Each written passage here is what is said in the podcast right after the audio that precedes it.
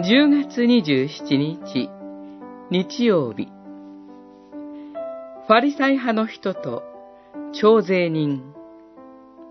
ルカによる福音書、18章、9節から14節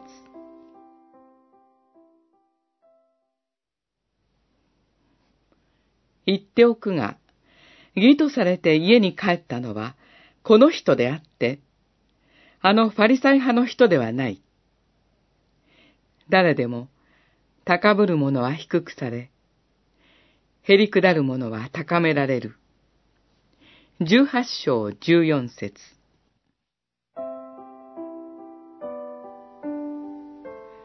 その当時、ファリサイ派の人と朝鮮人は対照的でした。ファリサイ派の人は、アブラハムの子という特権意識と立法の遵守によって正しい人とみなされていました。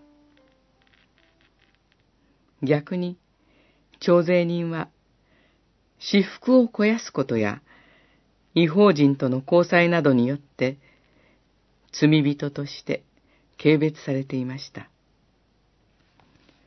しかし、この時、ファリサイ派の人は立って、断食や十分の一の献金のような自分の義を誇る祈りを捧げました。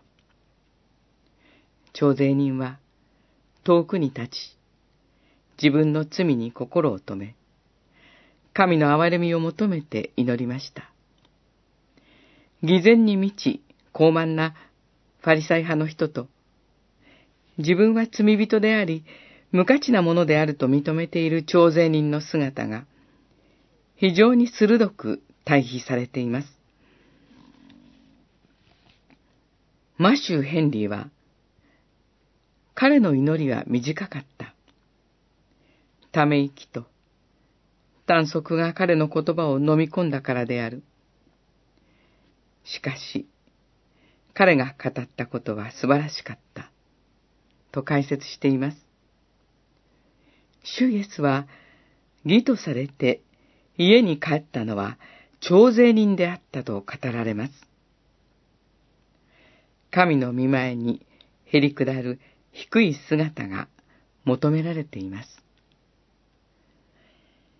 私たちの祈りの姿は、ファリサイ派の人なのか、それとも、徴税人なのでしょうか。